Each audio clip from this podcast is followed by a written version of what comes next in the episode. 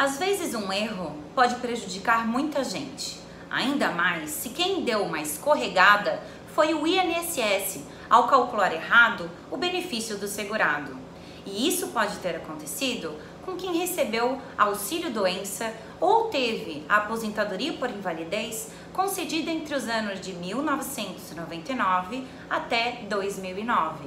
Ora, se o erro do INSS faz o valor do benefício ficar menor que deveria ser, tem que arrumar para a renda mensal ficar certa e melhor. Aqui, cabe pedir a revisão do artigo 29. Além do auxílio doença e da aposentadoria por invalidez, concedidos entre os anos de 1999 e 2009, quem ganha pensão por morte de falecido que recebia estes dois benefícios naqueles anos também sofreu prejuízo e tem esse direito a pedir. O INSS calculou errado esses benefícios porque não jogou fora 20% das menores contribuições, como dizia a lei. Em resumo rápido, é assim: o certo era pegar só os salários de contribuição maiores e fazer uma conta para chegar no resultado certo. Ao contrário disso, além destes salários maiores, o INSS pagou também os salários menores. E quando fez a conta, justamente estes salários menores fizeram o resultado ficar menor que deveria ser.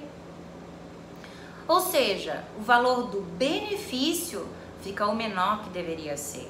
E desse jeito ficou errado, ao contrário do que a lei determina.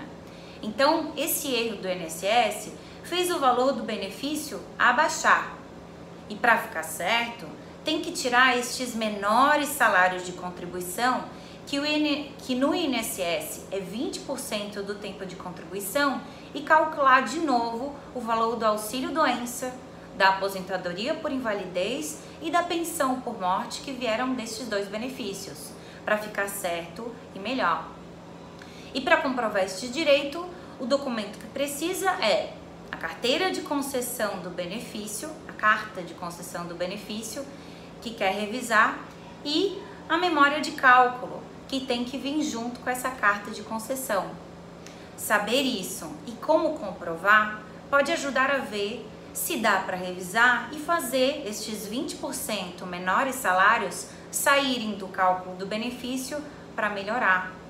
Ficou dúvida ou quer saber mais? Acesse o site www.gdr.adv.br